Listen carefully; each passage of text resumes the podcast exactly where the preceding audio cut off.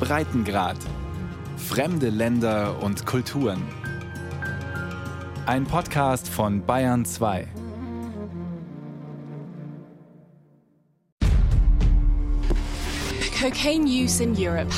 Und jetzt nach Ecuador, im kleinen Land im Nordwesten Südamerika. Port of Guayaquil has become a key hub for shipping cocaine to Europe. Mehrfach war im gesamten Bundesgebiet reines Kokain in Bananenkisten entdeckt worden. Marktwert mehr als 100 Millionen Euro. It marked the beginning of an escalation of violence here in Guayaquil. Mitten im Wahlkampf ist in Ecuador ein Präsidentschaftskandidat ermordet worden.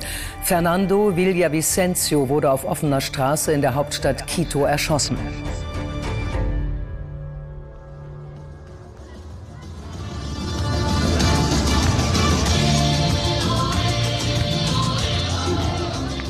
Noch am Nachmittag stand Fernando Villavicencio mit gereckter Faust vor einer jubelnden Menschenmenge in der Turnhalle einer Schule im nördlichen Zentrum von Quito.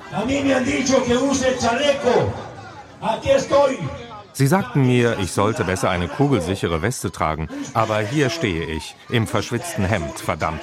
Ihr seid meine kugelsichere Weste, ihr seid mutige Menschen, ihr seid diejenigen, die mich beschützen. Lasst die Drogenbosse kommen, lasst die Killer kommen und die Erpresser. Sie mögen mich bedrohen, aber sie werden mich niemals brechen.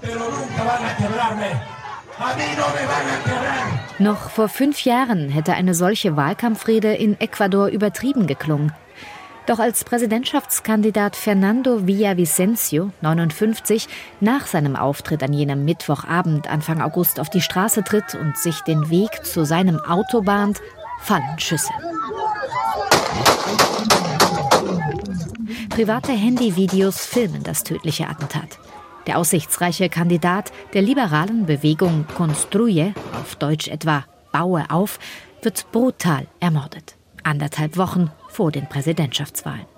Villavicencios Onkel Galo Valencia stellt sich fassungslos der Presse.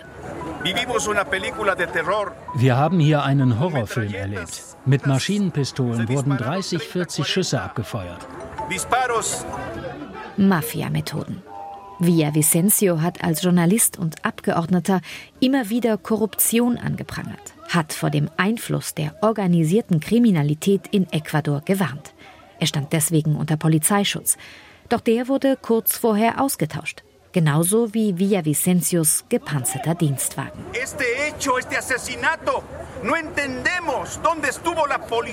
Wir verstehen nicht, wo die Polizei war. Wo war seine Leibwache? Fernando war konstant Bedrohungen ausgesetzt und wurde in den letzten Tagen erneut von einer kriminellen Gruppe bedroht. Ich verstehe nicht, wo die Polizei war, um das Leben von Fernando und uns, die bei ihm waren, zu schützen.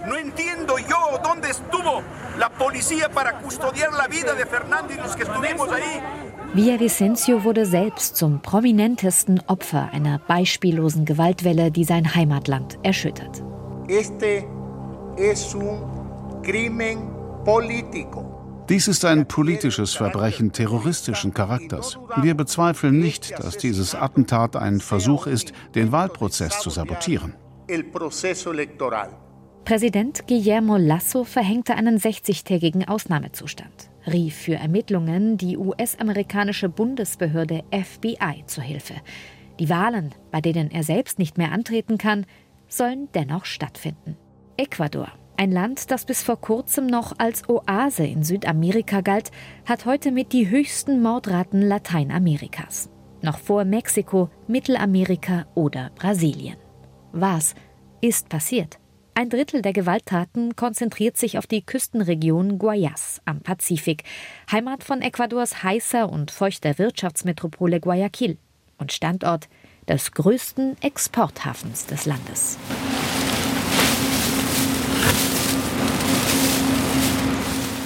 Mit einem Satz springt der belgische Schäferhund auf die Bananenkiste, schnüffelt, wendet sich dann uninteressiert ab und sucht weiter. Vor dem Spürhund, einer von 50 im Hafen von Guayaquil, liegen noch mehr als 1000 weitere Bananenkartons, die Polizeibeamte zuvor aus dem Kühlcontainer geladen, in einer langen Reihe aufgestapelt und dann einzeln geöffnet haben.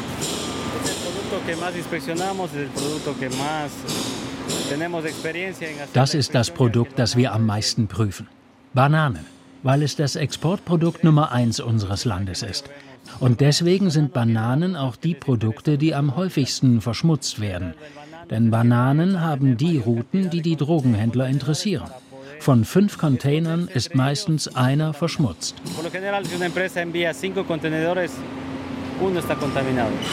Verschmutzt. So nennt Major Fernando Esteves Fracht, in denen Kokainpakete versteckt sind.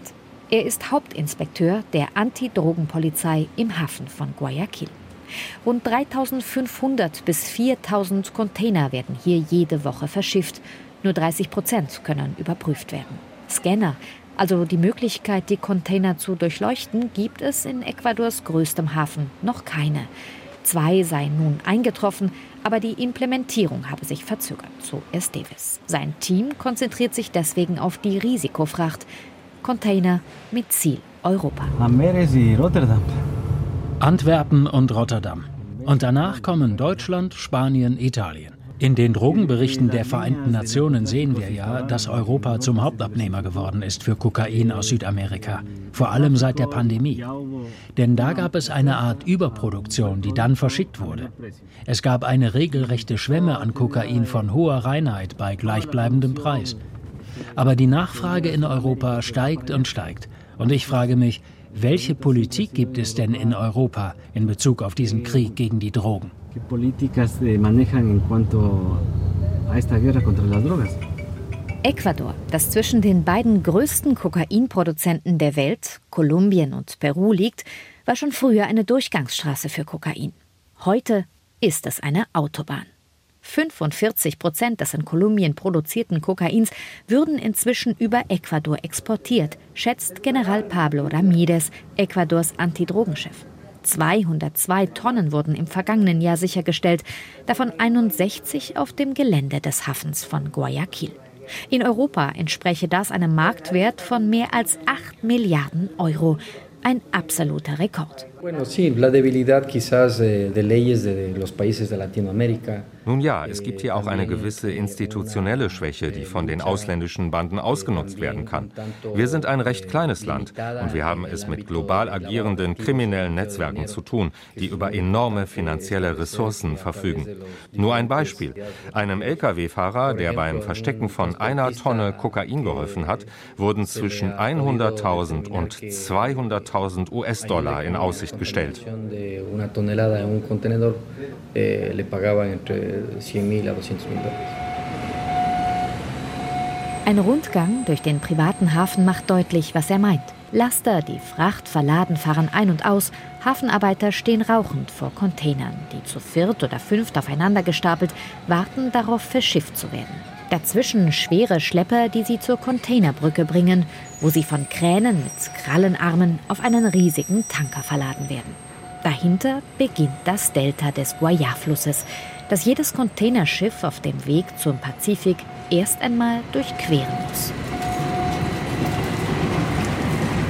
Ein riesiges Labyrinth aus Kanälen, sumpfigen Inseln und dichten Mangrovenwäldern, durchbrochen immer wieder von prekären, von Holzstelzen getragenen Konstruktionen. Guayaquils Armenviertel, die bis dicht ans Wasser reichen. Dort werben die Banden um Helfer. Wer sich nicht von ein paar Dollar überzeugen lässt, wird erpresst, werde ich später erfahren. Die Marine und die Küstenwache haben hier ihren Stützpunkt, kontrollieren die Gewässer und geben den Frachtern Geleit, bis sie offenes Meer erreichen. Aber wir haben Informationen, dass sie immer wieder von Piraten verschmutzt werden. Per Schnellboot oder Fischerkahn werden die träge dahinfahrenden Frachter gekapert. Helfer klettern, behängt mit Säcken aufs Deck und verstecken die Ware auf dem Schiff. Nicht selten auch mit Hilfe von Komplizen an Bord. Manchmal ist es frustrierend. Die Drogenbanden sind heute sehr viel besser ausgerüstet und organisiert als noch vor ein paar Jahren. Manchmal hat man das Gefühl, dass wir immer hinterherhinken, weil sie ständig die Taktik wechseln. Dass gerade Ecuador zum Macht- und Verteilerzentrum des Drogenschmuggels in Lateinamerika werden konnte, hat verschiedene Gründe, sagen Sicherheitsexperten wie Renato Rivera, der an der Beobachtungsstelle für organisierte Kriminalität in Quito forscht. Es werden heute mehr Drogen über den Pazifik transportiert als je zuvor. In den Anbauländern ist die Produktion gestiegen, auch als Folge des Friedensprozesses mit der FARC-Guerilla in Kolumbien. Dabei wurden auch die Karten neu gemischt. In den Gebieten, in denen die FARC ab 2016 abgezogen sind, haben neue kriminelle Gruppen die Kontrolle über Anbau und Transport der Drogen übernommen. Die mächtigen mexikanischen Kartelle Sinaloa und Jalisco Nueva Generación drängen immer weiter nach Süden. In Ecuador haben sie inzwischen das Sagen. Dabei wird die Logistik outgesourced, sprich ausgegliedert. Die Kartelle finanzieren die Produktion von Kokain durch kolumbianische Guerillagruppen, bezahlen für den Transport auf ecuadorianisches Territorium und heuern dann dort lokale Banden an, um das Kokain nach Europa und in die USA zu transportieren. Während der Export über die Häfen zunehmend auch von europäischen Mafias kontrolliert wird, allen voran albanischen Clans. Mira, aquí estamos en el proceso. Este es auf dem Handyvideo ist ein vermummter Mann zu sehen, der mit einer ausfahrbaren Motorsense durch einen Berg dunkelgrüner Blätter fährt. Hier wird Coca zerkleinert und für die Weiterverarbeitung zu Kokain vorbereitet. In Kolumbien kostet ein Kilo Kokain rund 1000 Dollar. Erreicht es Ecuador, steigt der Preis auf 2.000 bis 3.000 Dollar. In Europa erzielt man damit dann rund 40.000 Euro. Es seien Aufnahmen aus einer Drogenküche im Grenzgebiet Kolumbiens zu Ecuador, einer von vielen, die unter seiner Kontrolle stehen, sagt mir Daniel, den ich an einem neutralen Ort in Ecuador treffe. Daniel ist nicht sein richtiger Name, auch bittet er darum, seine Stimme zu verfremden. Er möchte nicht erkannt werden. Daniel ist Sicario, Auftragskiller. Mi orden son hacer limpieza social ich bin für die soziale Säuberung zuständig. Für uns heißt das, Leute zu töten. Verräter und Störenfriede anderer Banden. Verstehst du? Wir säubern unser Territorium, damit klar ist, dass wir dort die Kontrolle haben, dass die Ware gut ankommt und immer genug da ist.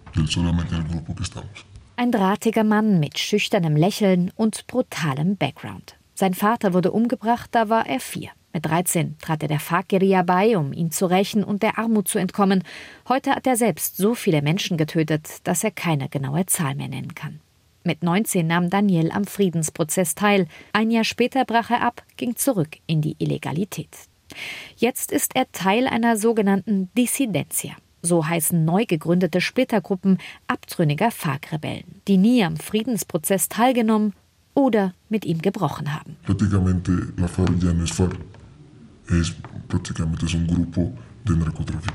Die FARC sind nicht mehr die FARC.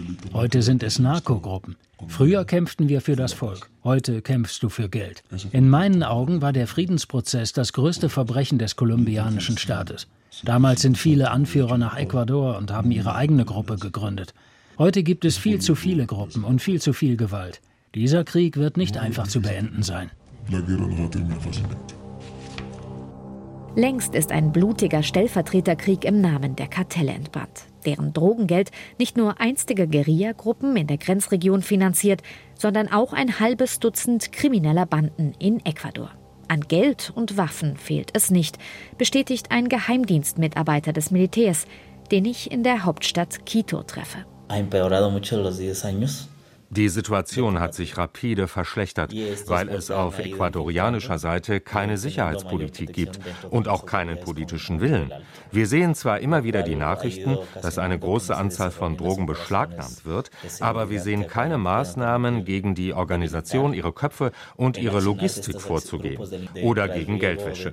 Heute hat die organisierte Kriminalität Institutionen wie die Staatsanwaltschaft, die Polizei und die Streitkräfte infiltriert, genauso wie Leute Leute aus der Zentralregierung.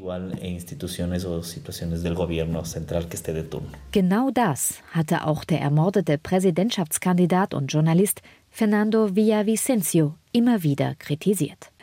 Doch Polizei und Militär allein lösen das Problem nicht, sagt selbst Coronel Jorge Adati, Polizeichef in Duran, einer besonders von der Gewalt geprägten Stadt im Industriegürtel Guayaquils. El tema es que a más necesidad de la población, la inseguridad aumenta. Je mehr Not auf den Straßen herrscht, je mehr Armut es gibt, umso mehr Gewalt gibt es. Wo es keine Jobs gibt, wo die Basisversorgung fehlt und es keine Parks gibt, in denen die Kinder Sport treiben können. Natürlich wird diese Bevölkerung dann anfällig für kriminelle Strukturen und Teil des Sicherheitsproblems.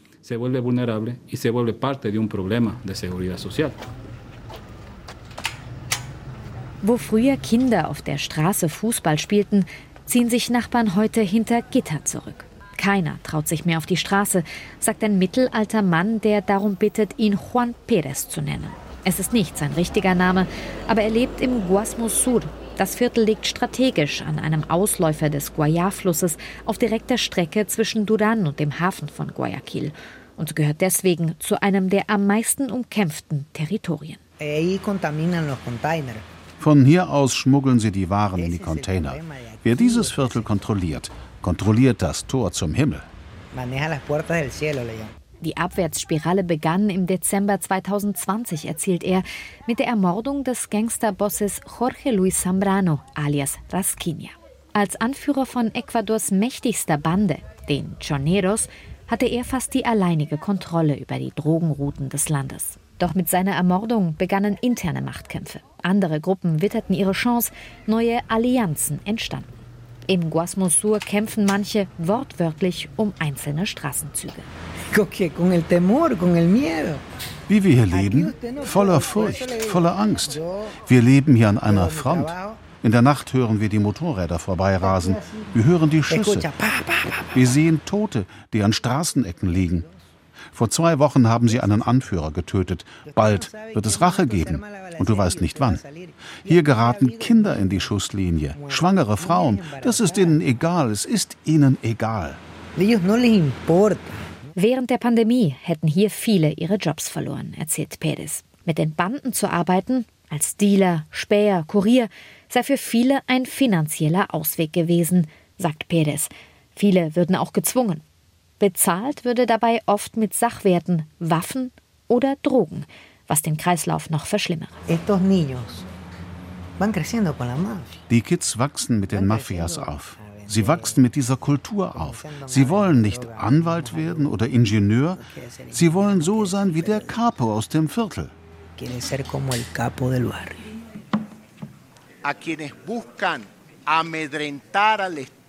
Denen, die den Staat einschüchtern wollen, sage ich, wir werden nicht nachgeben. Wir werden Macht und demokratische Institutionen nicht an die organisierte Kriminalität übergeben. Erklärte Ecuadors Staatschef Guillermo Lasso nach der Ermordung des Präsidentschaftskandidaten Fernando Villavicencio Anfang August. Der Krieg gegen die Drogen, den die Regierung Guillermo Lassos mit finanzieller Hilfe der USA führe, funktioniere nicht. Im Gegenteil, sagt Sicherheitsexperte Luis Córdoba, Direktor des Programms für Ordnung, Konflikt und Gewalt an der Zentraluniversität von Ecuador.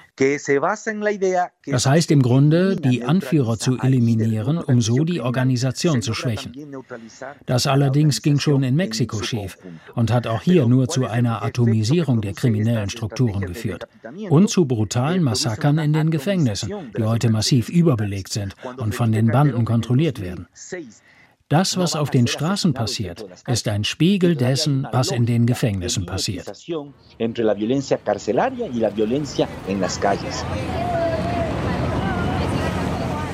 Das Gefängnis Penitenciaria El Litoral liegt an der dicht befahrenen Ausfahrtsstraße im Norden von Guayaquil.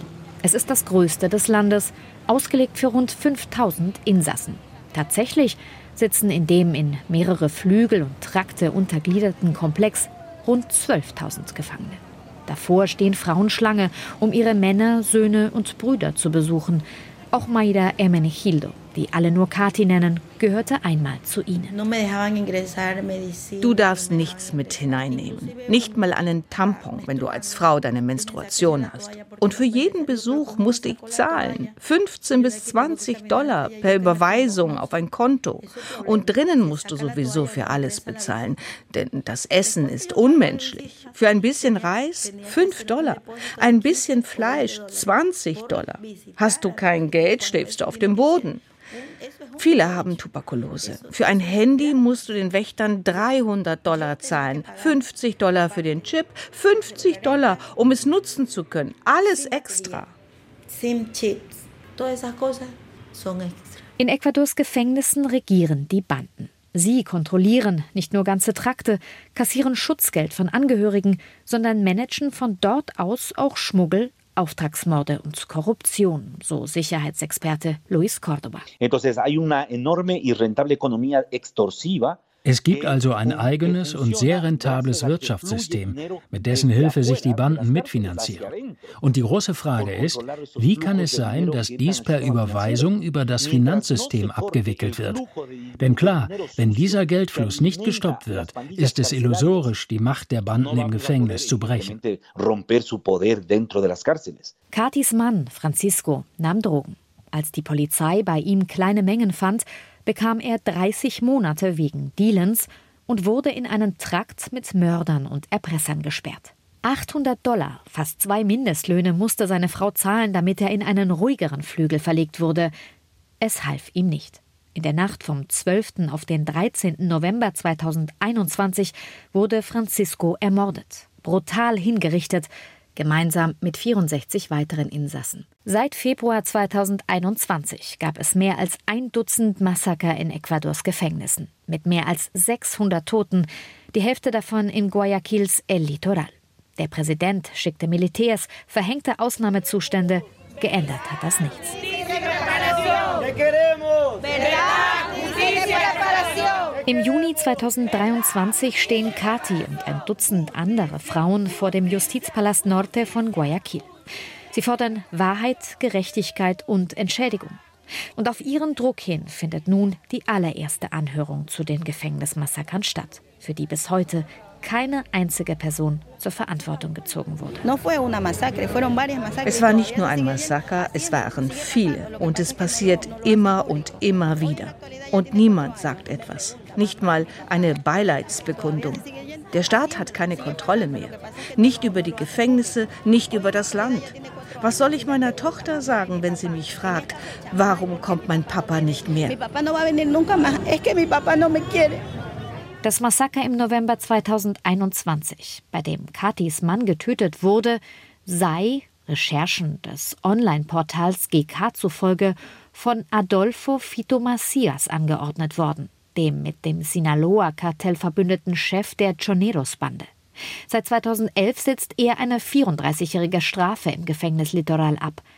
Er soll nun auch in Verbindung mit dem Attentat auf Präsidentschaftskandidat Fernando Villavicencio stehen. Jedenfalls wurde Fito am 12. August, also kurz nach dem Attentat, in einer Mega-Operation in den Hochsicherheitstrakt verlegt. Währenddessen hat Villavicencios Partei einen Ersatzkandidaten ernannt.